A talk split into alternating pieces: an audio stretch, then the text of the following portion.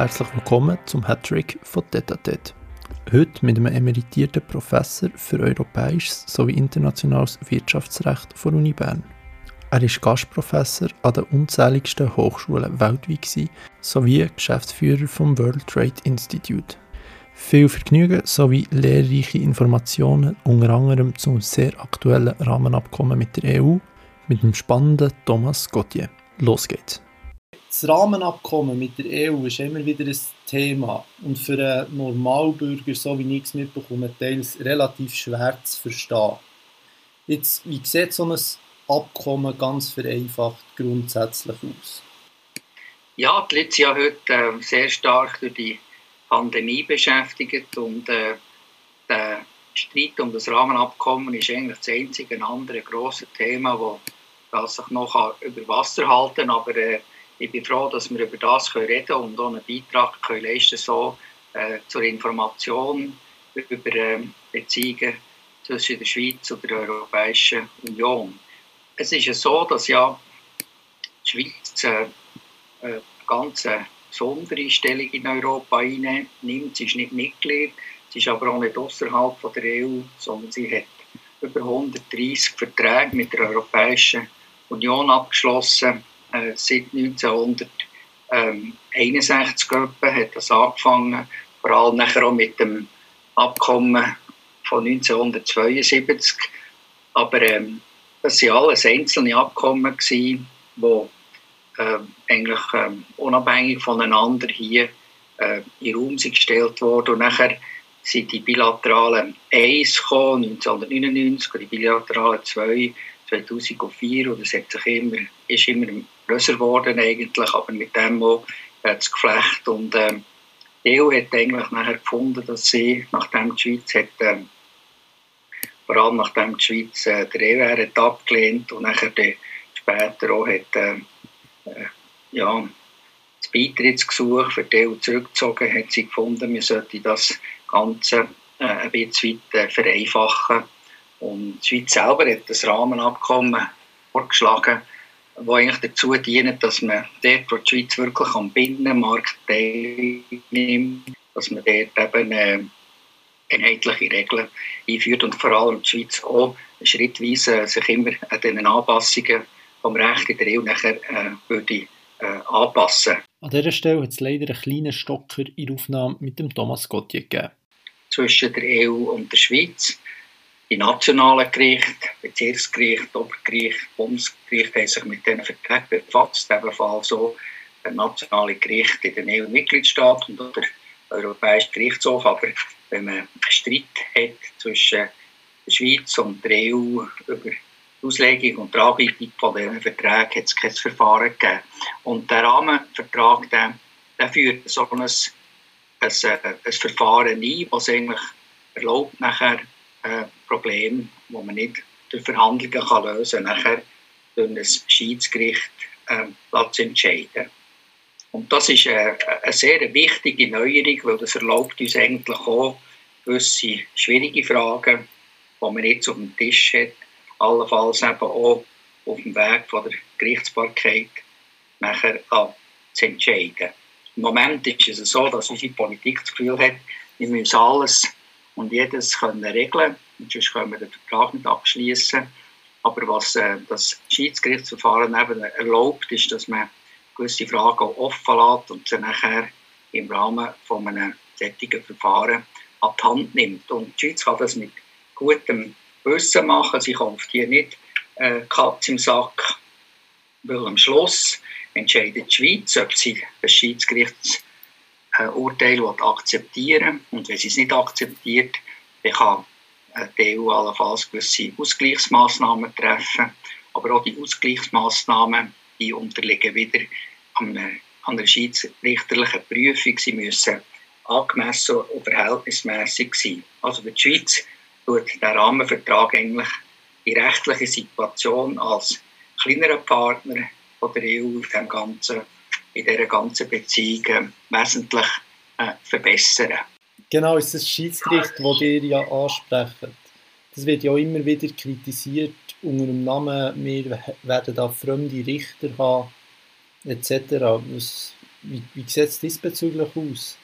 Also das Schiedsgericht besteht aus drei Personen, einer aus der Schweiz, einer aus der EU und einer aus einem Drittstaat, die die bestimmen. Oder es gibt auch ähm, eine Möglichkeit mit einer Fünferbesetzung. Und die sind eigentlich zuständig, nachher äh, die bilateralen Verträge und das Rahmenabkommen auszulegen. Und dort, wo es um Fragen vom Europarecht geht, also nicht jetzt um völkerrechtliche Fragen, sondern europarechtliche Fragen, das sind Fragen, die in Richtlinien, in Verordnungen geregelt sind. Ähm, dort äh, muss äh, das Schiedsgericht die Frage im Europäischen Gerichtshof vorlegen, weil der Europäische Gerichtshof, das äh, tut er in allen Urteilen immer wieder betonen und in all seinen Gutachten, ist eigentlich die ausschließliche und letzte Instanz äh, zur Auslegung vom Europarecht selber und er tut das nicht an einen anderen Gericht äh, abdelegieren. Aber es ist wichtig, dass äh, die Prüfung die bezieht sich wirklich nur auf das Europarecht, also dort, wo man in den bilateralen Verträgen Richtlinien und Verordnungen tut übernehmen oder wo man direkt auf Begriffe vom Europarecht rekurrieren, ohne dass sie eine eigenständige Bedeutung haben. Also im Großen und Ganzen ist das eine, Lösung, die man mit anderen Ländern so getroffen hat. Aber was vor allem wichtig ist, ist, dass gleich noch ein grosser Spielraum für das Schiedsgericht bleibt. Und was vor allem wichtig ist, das Schiedsgericht entscheidet hier am Schluss unabhängig und ohne Rekurs auf den Europäischen Gerichtshof, ob Ausgleichsmaßnahmen verhältnismäßig sind, die getroffen werden, wenn sich die Schweiz äh, an einer Regelung nicht würde anschließen würde. hat also durchaus eine selbstständige äh, Funktion und das, äh, das Vorabentscheidungsverfahren vor dem Europäischen Gerichtshof ist eigentlich etwas Normales, was man in allen anderen Abkommen findet. Die Engländer, Großbritannien hat das ausdrücklich nicht wollen. Dort ist äh, die Frage beschränkt auf Regelungen, die Nordirland betreffen. Aber der Preis, den sie dafür zahlen, ist äh, Verzicht auf eine Übernahme von EU-Recht und mit dem natürlich auch das Schaffen von sehr vielen zusätzlichen Hindernissen und Hürden. Und seit Großbritannien aus der EU ist ja der Handel mit der EU um 41 Prozent eingebrochen und äh, sehr viele äh, Unternehmungen in Großbritannien haben die grösste Mühe und müssen eigentlich Tochterfirmen auf dem Kontinent äh, gründen. Viele machen das in äh, Holland und das ist natürlich ein Szenario, das man aus der Schweizer Sicht äh, vermeiden Genau. Warum wird es in Holland gemacht und nicht zum Beispiel in der Schweiz? Ja, die Schweiz ist natürlich aus der Sicht von der EU ohne Drittstaat, oder? Also wir haben in gewissen Bereichen sind wir äh, im Binnenmarkt integriert. Das Kronbeispiel ist die Luftfahrt, wo wir praktisch äh, Teil von der EU sind. Und mhm. nachher, äh, aber auch im, im, im Personenfreizügigkeit sind wir nicht hundertprozentig dort äh, dabei. Äh, und äh, bei Schengen Dublin sind wir äh, voll dabei, aber zum Beispiel auch im Warenverkehr sind wir auch nicht voll dabei. Wir haben immer noch Zölle äh, und äh, Grenzabfertigung. Und das sind alles Hindernisse, die natürlich äh, jemand, der sich in, England, in, äh, in, in Europa investiert, für einen Zugang zum Binnenmarkt sichern. Und England geht in ein Land, das dort eben wirklich die volle Mitgliedschaftsrecht hat. Und Holland ist natürlich in vielem ähnlich, ist schon englisch sprechend in vielem. Und darum gehen viele englische Unternehmungen dort über einen Kanal jetzt äh, und gründen eine Tochterfirma. Sehr verständlich, ja. Ähm, wir haben es vorher ja schon angesprochen mit, äh, mit den Richtern. Das wird ja immer wieder diskutiert. Und dann auf der anderen Seite noch der Lohnschutz und weitere Sachen. Jetzt, was man ja. sich ja oft auch fragt, wie, wie wichtig ist das Rahmenabkommen mit der EU tatsächlich? Also die Schweiz hat ja mit Unterschied, also jetzt haben wir über das Abkommen mit Indonesien abgestimmt, aber wie wichtig ist jetzt das mit, mit der EU für uns tatsächlich? Also die Grundhaltung von der EU ist ja die, dass wenn wir das Rahmenabkommen nicht abschließen, dass sie keine weiteren Abkommen mehr abschließt mit der Schweiz, die in unserem Interesse sind. Sie tut sich vorbehalten, noch Abkommen abzuschließen, die in ihrem Interesse sind, oder? aber nicht im Schweizer Interesse. Also beispielsweise, wir können darauf verzichten, ein äh, Elektrizitätsabkommen zu haben. Äh, wir können kein Gesundheitsabkommen abschließen wir können auch äh, keine Forschungszusammenarbeit mehr eingehen und, und so weiter und so fort. Oder? Und äh, das ist natürlich für die Schweiz, äh, wo, wo sehr stark ähm, auf den Export angewiesen ist, wo ein sehr starker Forschungsstandort ist, äh, ist das natürlich äh, ein grosser, ein grosser Nachteil. Oder? Und äh, für mich ist ganz klar, dass äh, der Bundesrat oder das Parlament oder auch das Volk das Rahmenabkommen äh, ablehnt, dass wir nachher eine sehr, sehr lange Durchstrecke werden haben, wo nichts mehr passiert. Das Einzige, was die Schweiz machen kann, ist, wie nach mehreren Jahren Nein, einfach einseitig EU-Recht übernehmen, mhm. für den Schaden zu vermindern. Aber äh, sie hat da dabei überhaupt keine Mitsprache äh, bei der Ausgestaltung von dem Recht. Also sie kommt eigentlich von der Regen in die Traufe. Also sagt jetzt eigentlich, es ist extrem wichtig für uns, dass wir das Abkommen ja, können abschließen mit der, mit der EU. Was, was braucht es, damit, damit das Abkommen mit der EU demnächst so bald wie möglich zustande kommt? Ja, es ist ja so, dass unsere Politiker und unsere Verbände, oder, die haben ja so eine Politik eingeschlagen von der roten Linie. Und jeder, der sich mit Verhandlungen auseinandersetzt, jeder Diplomat, aber auch jeder Geschäftsmann, der weiß eigentlich, dass man rote Linien nicht äh, festlegt, wenn man zu einem Abschluss kommen wenn man, wenn man rote Linien abschließt, ab, äh, festhaltet, dient das eigentlich äh, dazu, äh, ja, ein Abkommen zu verhindern. Und das ist, äh, das ist der Fall in der Schweiz, also auf Seite der Gewerkschaften, die den Lohnschutz unbedingt haben wollen, draussen haben. Wir sollten dem immunisieren, oder, weil sie die Auffassung haben, dass äh das Rahmenabkommen das Niveau des Lohnschutzes wird beeinträchtigen. Wir können über das nachher vielleicht noch ähm, kurz reden. Sehr gerne. Und, äh, Kantone, Kantone haben Angst, dass sie ihre kantonalen Subventionen nicht mehr äh, auf gleiche äh, freie Art können vergeben können. Sie haben Angst vor mehr Transparenz in dem Ganzen. Äh, wir haben heute keine Transparenz so in der Schweiz nicht über kantonale Subventionen. Und nachher ist noch äh, die Angst, dass unsere Sozialmärkte überlaufen werden, wenn man die sogenannte Unionsbürgerrichtlinie äh, muss, äh, übernehmen Und der Bundesrat hat die drei äh, Anliegen aufgenommen und geht jetzt in die Verhandlung äh, quasi mit der Alles- oder Nicht-Position und riskiert natürlich ähm, äh, mit dem, dass er ähm, das Ganze an die Wand fährt und der Landesinteressen wegen diesen Sonderinteressen extrem schaden. Und von mir aus gesehen müsste er den Weg finden, dass er sagt, äh, wir nehmen die Probleme zur Kenntnis und wir lösen die schrittweise, allenfalls unter Her Heranziehung und Beizug vom Streitbeilegungsverfahren. Und wenn der Weg kann ich in diesen drei Dossiers äh, das ein bisschen darlegen, wie das etwa aussehen Ja, sehr gerne. Also beim, beim Lohnschutz, das ist einer der wichtigen Punkte, ist es so, dass der Lohnschutz, äh, die sogenannten flankierenden Massnahmen, die sind eingeführt wurden äh, vom Parlament, nicht vom Bundesrat, sondern auf Druck der Gewerkschaften und die verstoßen eigentlich in vielen Punkten gegen äh, das heutige Freizügigkeitsabkommen. Also es wäre denkbar, dass zum Beispiel ein Unternehmer aus Deutschland könnte äh, die Flamm, die flankierenden Massnahmen anfechten vor einem schweizerischen Gericht bis vor Bundesgericht mit dem Argument, dass sie im Freizügigkeitsabkommen und der Dienstleistungsfreiheit da drinnen widersprechen. Und so wie sie gehandhabt wird, äh, ist eine gewisse Gefahr, dass das äh, könnte passieren weil die Sozialpartner der Schweiz die ausländische Unternehmungen eigentlich viel mehr kontrollieren als äh, die schweizerischen.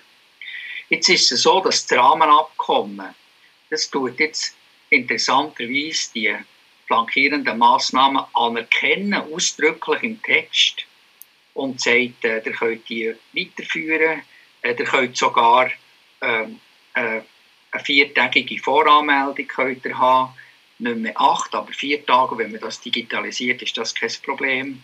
Und ihr könnt hier Kautionen weiterhin verlangen gegenüber säumigen Unternehmern aus dem Ausland. Aber ihr bekommt auch Mitwirkung im Binnenmarktinformationssystem und ihr könnt hier Rechtshilfe und Verwaltungs-, Rechts- und Amtshilfe äh, in Anspruch nehmen, wenn es darum geht, säumige Unternehmungen im Ausland ins Recht äh, zu fassen. Oder? Also das Rahmenabkommen tut eigentlich die flankierenden Massnahmen verstärken und anerkennen und nachher kommt noch dazu, dass die neue revidierte Richtlinie über das Entsenderecht äh, den Anspruch auf einen gleichen, einen gleichen Lohn und gleiche, eine gleiche Arbeit ausdrücklich tut anerkennen. Und mit dieser Ausgangslage äh, kann jetzt die Schweiz eigentlich würde die Schweiz ihres, äh, ihre flankierenden Massnahmen ein bisschen anpassen, können sie zum Teil aber im Wesentlichen äh, noch verstärken und beibehalten. Und was eben wichtig ist, wenn alle Stricke reißen, könnten sie äh, am Schluss, sogar wenn ein Schiedsgericht hätte entschieden, dass die Umsetzung nicht genügt, könnte man auf dieser roten Linie bestehen und halt eine Vertragswidrigkeit in Kauf nehmen und nachher allfällige Ausgleichsmaßnahmen ähm, bewertigen. Zum Beispiel das Schweizer Unternehmen im Ausland nachher eben auch keinen Zugang mehr bekommen. Aber ich könnte auf jeden Fall die Grundanliegen, die Gewerkschaften in den Vordergrund stellen können, im Rahmen von diesem Vertrag in Kombination mit dem Stipulierungsverfahren durchaus einhalten. Es ist nicht nötig, dass man den Vertrag zurückweist für äh, die flankierenden Massnahmen den Lohnschutz zu sichern. Im Gegenteil, wenn wir keinen Rahmenvertrag haben, dann besteht die Gefahr, dass das Ganze äh, angefochten wird und nachher am Schluss Gewerkschaften viel weniger haben als heute. Ja, also wir werden mit dem Rahmenabkommen vor allem auch ein, ein gleichwertigerer Partner mit der EU. Ja, ja. Genau. Und dann haben, wir, dann haben wir das Problem mit dem Lohn, äh, mit, äh, mit der Unionsbürgerrichtlinie. Das ist ja so, dass äh, auch in der EU der Personenverkehr ursprünglich beschränkt war auf Leute, die dort äh, arbeiten, selbstständig Erwerbende oder eben vor allem Arbeitnehmer äh, und ein anderes Land gehen und die dort so lange können bleiben wie sie Arbeit haben. Mit der Zeit hat sich das ausgedehnt in zwei Richtungen. Erstens haben die Arbeitnehmer und die selbstständigen Erwerbenden länger können bleiben, als sie nicht mehr haben.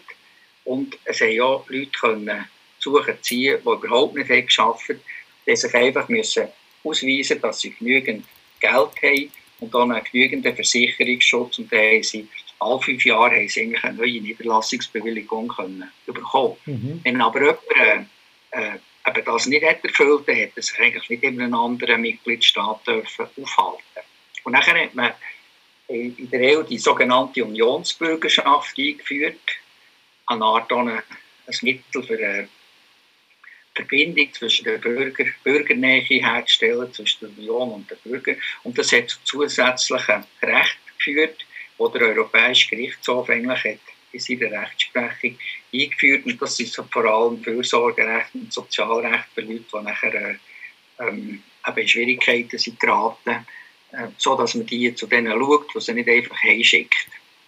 Und äh, die, die Rechte hat man nachher 2004 kodifiziert in dieser, in dieser neuen Richtlinie 2004-38 und äh, die Sozialrechte, das wird jetzt gerne, dass die EU wird gerne, dass man das auch tut, äh, übernehmen.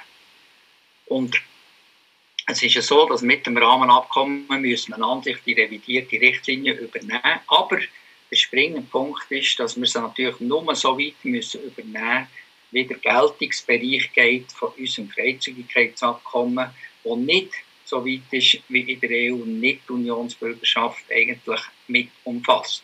Also in, äh, in, in Genuss von diesen Sozialrechten könnten kommen ähm, Leute, die in die Schweiz kommen und das Recht haben, drei Monate lang Arbeit zu suchen. Dort ist vorgesehen, dass sie Anspruch haben auf Sozialhilfe, aber nicht unangemessen. Und in der Wirklichkeit, ja, also bis wenn einer drei Monate hier ist, dann geht er nicht Fürsorgegelder ziehen. Auf das äh, müssen wir auch gar nicht weiter eingehen. Also, die zweite Gruppe, die in Frage kommt, das sind Leute, die hier haben gearbeitet haben, die hier ihre Familie haben, die nachher die Arbeit haben verloren haben, die Arbeitslosengelder eingezahlt und bezogen und jetzt ausgesteuert sind.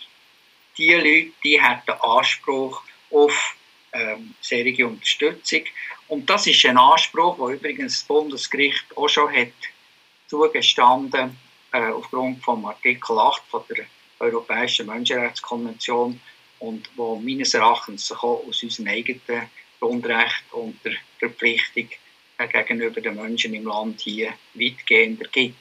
Aber was nicht möglich ist, das ist jemand, der arm ist und kein Geld hat, einfach in die Schweiz kommt und nachher hier äh, zur Gemeinde geht, anklopfen, weil, er, weil, er, weil er Fürsorge äh, abhängig ist.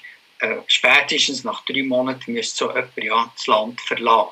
Also von dort her ist, ist es nicht eine grosse Gefahr. Leider hat man die Zahlen nicht erhoben, aber ich, ich gehe davon aus, dass wenn man die Bürgerrechtsrichtlinie, äh, Artikel 14 von dieser Richtlinie würde übernehmen, dass das vor allem den ausgesteuerten Personen und Familien würde zugutekommen, die so hier wohnen und die, hier haben Steuern gezahlt und hier auch haben Beiträge an die Arbeitslosenversicherung geleistet früher. Das kann man, da kann man sagen, der, der SVP, der eigentlich immer die Argumente bringt, dass Leute in die Schweiz würden kommen, die die Sozialwerte würden ausnutzen dass die Angst ziemlich unbegründet ist. Ist das korrekt so? Ja, ich glaube, das kann man so sagen. Also man weiß natürlich nicht genau, wie sich das entwickelt, aber die Personengruppe, die, die wirklich da berechtigt ist, das sind die, die, äh, die hier gearbeitet haben, äh, sind hergezögert, Familie haben hier und dann in die Beduinen kommen oder, und ausgesteuert mhm. sind und dann sollten sie wie jeder Schweizer am Schluss auch können auf, äh, auf, äh, auf Fürsorge gehen.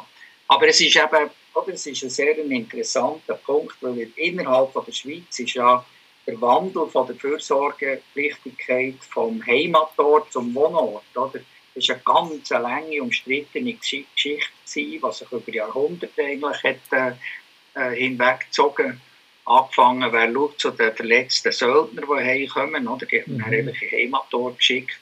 Und das ist etwas, das nicht von heute auf morgen kommt. Oder? Das ist etwas, was sich, äh, das ist ein langer Prozess und das wird auch hier so sein. Das ist nicht so, schwarz-weiß alles oder nichts, sondern das wird man, schrittweise wird man das konsolidieren. Aber sicher ist es so, dass auch hier äh, die Schweiz nie Kontrollen über ihr Sozialwerk verliert, weil sie am Schluss kann sie auch hier sagen, sorry, das machen wir jetzt einfach nicht. Und dann muss man auch gewisse Ausgleichsmaßnahmen nicht aufnehmen. Also es ist im Grunde genommen, von mir aus gesehen, ist das Ganze, ja, das ist viel Lärm um nichts eigentlich, wenn man es rechtlich anschaut, genau anschaut. Genau. Und das Gleiche gilt auch, Gleiche ist auch bei den Kantonen, oder? Die Kantone, die das befürchten, ähm, dass sie nicht mehr äh, ja, frei können über Subventionen verfügen Erstens ist es so, dass äh, das ja nicht im Vertrag steht, sondern in einer Zusatzerklärung, oder? Mhm. Und das bezieht sich auf das Freihandelsabkommen von 1972. Und das Abkommen, das wird man so oder so müssen revidieren, oder? Das Abkommen von 1972 vergleichen das immer mit einem Venom oder einem Vampirflugzeug. Oder? Das ist komplett veraltet. Ja. Wir, haben keine, wir haben keine Regeln über Dienstleistungen, Investitionen, wir haben nichts über Energie. Also wenn man das heute vergleicht mit einem modernen Freihandelsabkommen wie das mit, mit Kanada oder auch jetzt mit der EU, mit Großbritannien, dann, dann wird man da sehr viel müssen machen müssen. Und dort werden die Fragen so oder so aufkommen, ob wir jetzt ein Rahmenabkommen haben oder nicht. Und wenn wir kein Rahmenabkommen haben, dann wird äh, die EU die Schweiz äh, zunehmend einfach als Drittstaat behandeln. Und das heisst, sie wird so mit härteren Händchen anrühren. Das heisst, dass äh, äh, nachher äh, sowohl, sowohl äh, man härter wird auftreten äh, gegenüber ähm, den Subventionen, wie wir ja das haben gespürt äh, im Rahmen von der Unternehmenssteuerreform, oder, wo die Kantone mhm. eben zum Teil indirekt subventionieren. Aber wir werden so spüren gegenüber der Landwirtschaft, oder, wo man heute sehr zurückhaltend ist, dank dem Agrarabkommen im, im Rahmen des Rahmenabkommens auch. Wenn das nicht kommt, dann wird die EU dort nachher auch können stärkere Forderungen äh, für die Liberalisierung der Landwirtschaft äh, stellen. Und das wird nachher viele Bauern in Schwierigkeiten bringen, weil das heisst Strukturwandel. Und das zu verkraften, das ist etwas, was wir in der Schweiz äh, Mühe haben damit. Oder? Gut, auf die Landwirtschaft kommt ja jetzt sowieso zwei schwierige Initiativen zu. Ja, also der, es ist ja so, dass oder, Bauern, der Bauernverband spekuliert eine Art mit dem traditionellen Landwirtschaftsindustriepakt, oder? Sie haben ein Päckchen gemacht bei der Konzerninitiative und das haben sie können so bodigen. Aber wenn, und äh, die Industrie hat auch Rücksicht genommen auf die Bauern, was darum ist gegangen, ein Freihandelsabkommen mit den Vereinigten Staaten abzuschließen. Mhm. Das hat man verzichtet und später jetzt die, EU nicht mehr, die USA nicht mehr aufgreifen Aber bei der EU ist das etwas anderes. Die Industrie kann nicht auf ein Freihandelsabkommen verzichten. Oder? Und wenn er Bauern, äh, wenn er Bauern sagen, ja, wir wollen kein Abkommen, dann wird der Industrielandwirtschaftspakt auffliegen. Und es ist ja klar, wer den kürzer zieht, wenn ihr schaut, welchen Anteil äh, wer am Bruttosozialprodukt hat. Oder? Wir dürfen nie vergessen, trotz dieser grossen Vertretung im Parlament, die Landwirtschaft leistet 2% vom Bruttosozialprodukt. Mhm. Und auch die, und auch die Landwirtschaft ist darauf angewiesen, dass äh, der Industrie- und Dienstleistungssektor äh, funktioniert. Nur so kann man all die Direktzahlungen realisieren letztlich. Ja, klar. Jetzt, ihr kennt euch ja bestens mit allen möglichen Handelsbeziehungen aus. Und jetzt gibt auch die weltweit mit China nach der Pandemie. Die haben jetzt während der Pandemie durchaus einige Probleme aufgezeigt. Habt ihr das Gefühl, gibt es irgendeine Veränderung in Bezug auf China nach der Pandemie oder wird es am Schluss mehr oder weniger genau gleich weiterlaufen? Ja, also ich glaube nicht, dass die Pandemie so eine große Rolle spielt, sondern eher die Ideologie, oder? Und ja. äh, es ist ja so, dass man, man hat sich eingesetzt äh, in den 90er Jahren, dass China kann der WTO beitreten kann. Wir haben dann gehofft, das war in den Clinton-Jahren, dass nachher äh, äh, China sich auch mehr wird öffnen, sich wird demokratisieren, oder? Äh, mit, der, mit der Marktöffnung und der Integration. Und das hat eigentlich lange recht gut ausgesehen. Aber unter dem jetzigen Regime ist das äh, nicht mehr so. Also das jetzige Regime äh, geht eigentlich zurück in, eine, in ein auto, autokratisches, autoritäres Regime. Das sieht man ja anhand äh, von Hongkong oder man sieht es anhand von den Uiguren oder wie sie äh, typiert reagieren, wenn man sie kritisiert. Und ähm, ich habe das Gefühl, das ist äh, das, was äh, China und, und der Westen auseinander dividiert und äh, in den, in den Handelsbeziehungen werden heute immer wichtiger Sicherheitsbedürfnisse, äh, Sicherheitsüberlegungen, äh, nationale Sicherheit, wenn ihr denkt an, an, an die Informatik, oder, wo ein Match entscheidend ist, mhm. nicht nur im Industriebereich, sondern auch im militärischen Bereich. Und äh, von dort her äh, ja, findet eine gewisse äh, Desintegration von diesen, von diesen Märkten wird wird äh, stattfinden, wenn das Regime äh, ja, äh, sich nicht, nicht verändert und wieder äh, in eine andere Richtung geht. Was ja an sich nicht auszuschließen ist, aber unwahrscheinlich äh, in der jetzigen Zeit. Und von dort her äh, wird man probieren, mit China zusammenzuarbeiten, wo es geht, wo gemeinsame Interessen vorhanden sind. Das ist vor allem im Klimaschutz. Mhm. Aber äh, es wird natürlich äh, in Bezug auf die Menschenrechtsfrage wird man sich da nie können einigen und äh, die Schweiz, auch die Schweiz wird sich hier müssen entscheiden, auf welcher Seite das sie stehen. Bis jetzt hat sie sich immer äh, unter Berufung auf Neutralität probieren durchzumogeln. Das hat sie gemacht mit Russland, aber das ist bei China nicht so einfach, weil die wirtschaftliche Überflechtung ist viel, viel größer als eben äh, damals mit Russland. Es wird ja jetzt immer wie mehr gefordert, eine Neuausrichtung diesbezüglich. Ja, also ich denke, die Schweiz muss halt da, wir haben ja, wir haben ja äh, eine Politik, die auf wirtschaftliche Sanktionen weitgehend verzichtet. Mhm. Ähm, wir haben ein Embargo-Gesetz, das erlaubt, Sanktionen von der, von der UNO oder von der EU, von den USA nachzuvollziehen, weil man, äh, man hat nicht die sogenannte Courant Normal mit der Courant Normal einhalten, wir nicht Gewinne machen, weil andere Sanktionen äh, die, die vergeben und verhängen. Aber selber aus eigener Initiative hat man das in der Schweiz nie gemacht. Da haben die Industrie und andere Interessen immer alles eigentlich äh, dominiert. Oder? Genau. Und die Frage ist, äh, ob, man das, äh, ob man das weiterhin so kann machen kann. Also, sollte die Schweiz jetzt zum Beispiel Importbeschränkungen erlassen für äh, Baumwolle, die äh, aus, aus Ligurien kommt, oder nicht. Oder? Mhm. Und wir haben aber wir haben ja gar keine gesetzlichen Grundlagen für das. Wir müssen das Embargo-Gesetz ändern. Und von dort her bin ich äh, der Meinung und ich habe Vorschläge gemacht, dass man ein neues Aussenwirtschaftsgesetz erarbeitet, wo unter anderem auch eben diese Punkte aufgenommen werden. Ja. Ihr habt es angesprochen, Klimaziel ist ja China, glaube ich, mittlerweile relativ fortschrittlich im Vergleich zu anderen Staaten. Ähm, wie, wie sieht da eine Zusammenarbeit mit China aus? Ja, also wenn ihr schaut, von wo die Solarpanel kommen auf unseren Dächern hier im Kanton Bern oder der Schweiz, dann kommen die zum grössten Teil aus China. Mhm. Und das hat natürlich auch vielen Leuten erlaubt, überhaupt äh, äh, solche, solche Anlagen zu montieren, oder? weil das ist früher ja viel teurer gewesen. Also es geht mal um, um, Warenverkehr, oder? wo man Komponenten hat. Und nachher äh, denke ich, gibt es äh, auch im, im Bereich vom, vom Technologietransfer bei erneuerbaren Energien gibt es Möglichkeiten, wo man sich äh, miteinander kann, kann absprechen kann. Ja. Weil es ist so, dass, äh, oder das Klima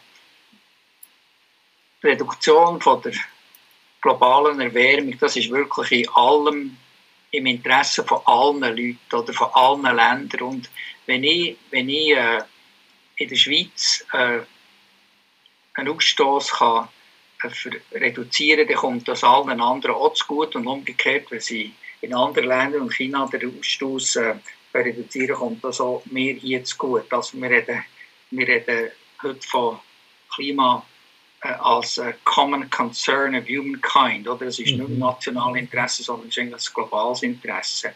Und das sollte eigentlich nachher auch neue, neue Modalitäten nachher ermöglichen, auch im Handel, oder? wo man zum Beispiel immer mehr darauf schaut, wie eine Ware ist produziert wurde oder eine Dienstleistung, ob es unter ökologischen Bedingungen ist oder nicht.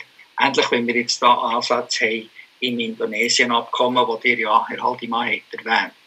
Genau, also eine gewisse Internalisierung von, von Kosten, die die Markt, Marktwirtschaft nicht berücksichtigt, so meint ihr, oder? Ja, also es ist so, dass äh, zum Beispiel man wird das Zollrecht anpassen und man wird, äh, man wird Waren äh, vom Zoll entlasten, die nachhaltig produziert wurden wo man wird Waren verteuern, die mit konventioneller Energie sind hergestellt mhm. wurden. Oder mit dem könnt ihr einen internationalen Steuerungseffekt auslösen. Aber dann müssen wir gleichzeitig auch Technologie zur Verfügung stellen, für die erneuerbaren Methoden, Herstellungsmethoden nachher auch äh, einzuführen. Oder sonst äh, Entwicklungsländer gerne, wo das Ganze dann als neuer Protektionismus werden bekämpfen. Genau. Jetzt, ihr habt vorher schon die WTO angesprochen. Ihr seid ja lange Direktor von, von WTI in, von Uni Bern. Ja. Ähm, die WTO, die WHO, die haben eigentlich einen gewissen Sinn. Was, was sind die Probleme, die die grossen Organisationen mit sich bringen? Also ihr habt ja lange mit denen zusammengearbeitet und kennen euch in diesem Bereich ja, hervorragend aus. Ja, also das ist, es sind natürlich zwei verschiedene Organisationen.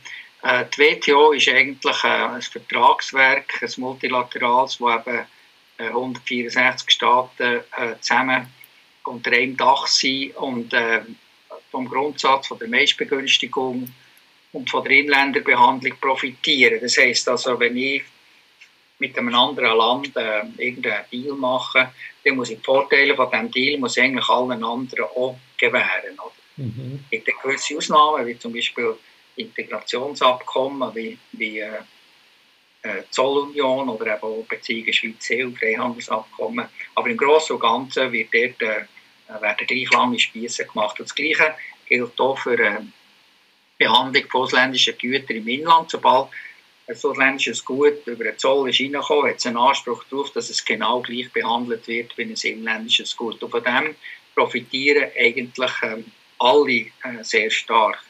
Und ähm, wir haben dann im Verlauf der Zeit hat man, äh, in der WTO können Zölle senken. Die waren nach dem Zweiten Weltkrieg sehr hoch gewesen, äh, bei 47 Prozent. Die sind noch bei 4 Prozent im Industriebereich, Landwirtschaft ein bisschen höher.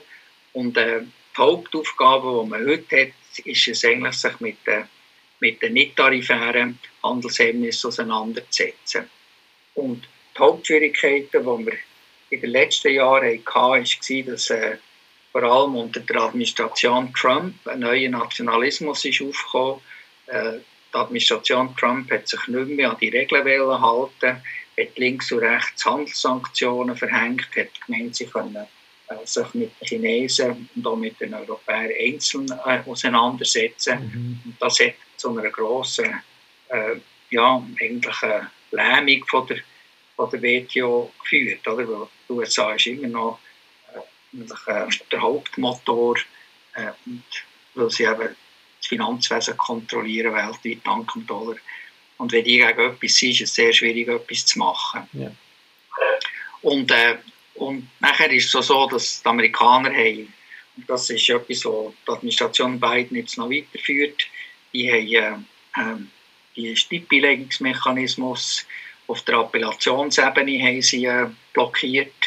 Sie haben äh, keine neuen Richter mehr wählen und jetzt funktioniert das nur noch auf halbem Dampf. Also es gibt immer noch Panelverfahren, machen dort auch mit, wo man Streitbeilegungen macht, aber äh, die Länder können nachher äh, so einen Entscheid ins Leere hinein appellieren und äh, können sie im Prinzip Rechtsverbindlichkeit können sie, äh, vermeiden. Und das ist natürlich auch eine grosse Schwächung und es wird interessant sein, sehen, wie, wie, wie das sich jetzt entwickelt. Also die Amerikaner dort die Kurve wieder nehmen können.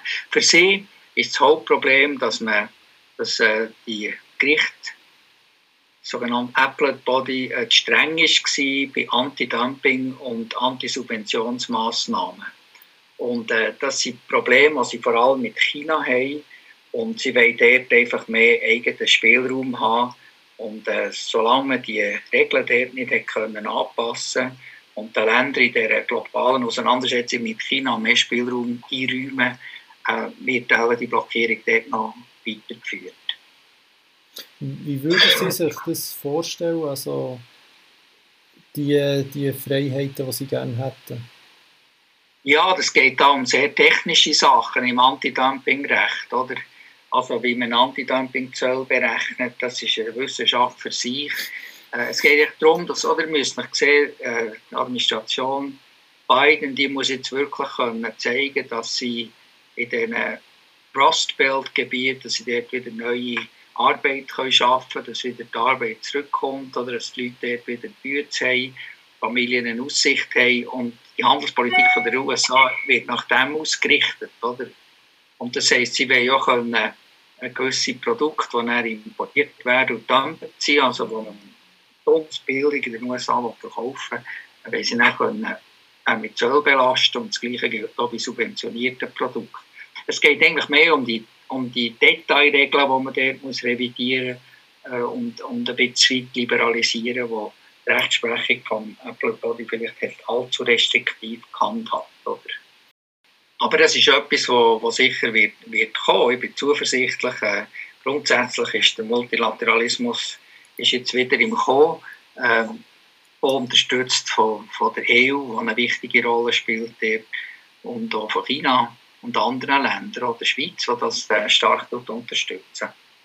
Bei der, bei der WHO noch um diese Frage zu kommen, also da habe ich viel weniger Erfahrung. Ich war dann seiner Zeit dabei gewesen, nach SARS, wo man hat die, die internationalen äh, Regulierungen für Gesundheit äh, revidiert und ich habe dort probiert, äh, eine stärkere Regulierung herzubringen und eine wichtigere Rolle von der WHO in der Überwachung von diesen, von diesen Pandemien.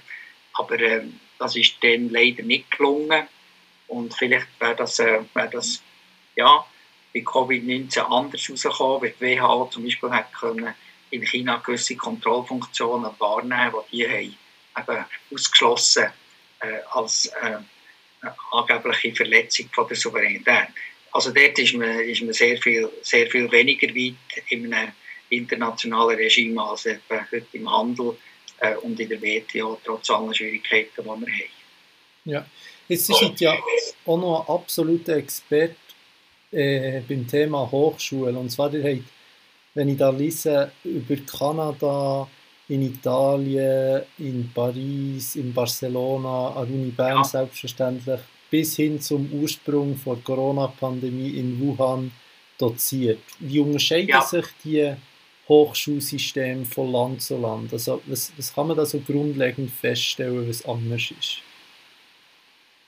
Ja, die sind natürlich schon, schon äh, sehr, sehr unterschiedlich. Äh, das ist noch schwieriger, das jetzt so ähm, äh, schnell zusammenzufassen. Ähm, also ich habe natürlich vor allem mit äh, internationalen Programmen äh, zu tun gehabt, so wie auch in Bern im WTI mit dem MILE-Programm. Mhm. Da haben wir äh, jedes Jahr haben wir etwa 20 bis 35 Studierende gehabt, künftige Handelsexperten, Handelsdiplomaten, Anwälte und so weiter, die sich auf diesem äh, sehr speziellen Gebiet haben, haben ausgebildet und dann wieder zurück in alle Welt sind. Und ähm, ja, es ist auch ein, ein Community-Bild. Also es ist etwas, was man hier nicht so weiss, aber in, wir sehen eigentlich das Programm in Bern weltweit, wo, wo äh, die stärkste Ausbildung geboten und wir haben yeah. etwa 600 Alumni, die jetzt auf der ganzen Welt in diesen Funktionen innen, innen sind. Das ist, äh, das ist ähm, und die anderen Länder, ähm, ja, da hat, haben natürlich die nationalen, die nationalen Traditionen sind stärker. Äh, das spürt man in Deutschland, äh, äh, wo so die Unterschiede zwischen Professor und Nicht-Professor auch noch eine wichtige Rolle spielt. Äh, viel weniger als in, in, in, in, den angelsächsischen Ländern, wo man auch als junger äh, Mitarbeiter Mitglied von der Fakultät ist und die Hierarchie nicht so eine grosse Rolle spielen, ähnlich wie in der Schweiz. Ähm, aber es eigentlich alle haben äh, eine grosse Meinungsfreiheit und äh, Universitätswesen wird als das aufgefasst, dass man neue Ideen soll generieren und dass man die soll können äußern Und in, in, China ist das aber anders. In China ist es so, dass äh, die Universitäten, die sind eigentlich wie verlängerte Arme vom Staat und der Staat gibt denen auch Aufträge und äh, die haben ja nicht in dem Sinne wirklich eine Meinungsfreiheit, die mhm. Professoren, mhm. sondern dass sie eine Art wie Stoffvermittler und haben in dem Sinne eine andere, eine andere Stellung. Oder? Aber äh, was auf der anderen Seite äh, sehr eindrücklich ist, ist die unglaublich hohe Zahl von Studierenden, die dort äh, sind. Oder? So eine Universität von Wuhan, wo auf einem Campus vielleicht 20.000 oder 20.000 Studenten wohnen. Ja. Äh, das ist von dort her eindrücklich. Äh, und und auch eine Leistung, oder, wie, wie sie ihre Bevölkerung eben doch die, äh, ausbilden, äh, für, ja, für alle die Aufgaben in der Gesellschaft können wahrzunehmen. Ja, Herr Gotti, ich glaube, wir sind am Ende. Ihr, habt da extrem viel spannende Einblick in alles Mögliche geboten. Ich glaube, das ist für die, die zuhören, eine ganz, ganz spannende Folge mit euch. Ich danke euch ganz herzlich. Ja, ich danke euch für das Interesse erhalten und wünsche euch ähm, alles Gute mit euren Podcasts. Merci, Herr Gauthier. Falls ihr gerne noch mehr zum Thomas Gauthier möchtet wissen, habe ich euch den Link zu seiner WTI-Seite in den Show Notes angefügt. An dieser Stelle wünsche ich euch einen schönen Abend, wo immer ihr Zeit und einen guten Start in die neue Woche. Bleibt gesund.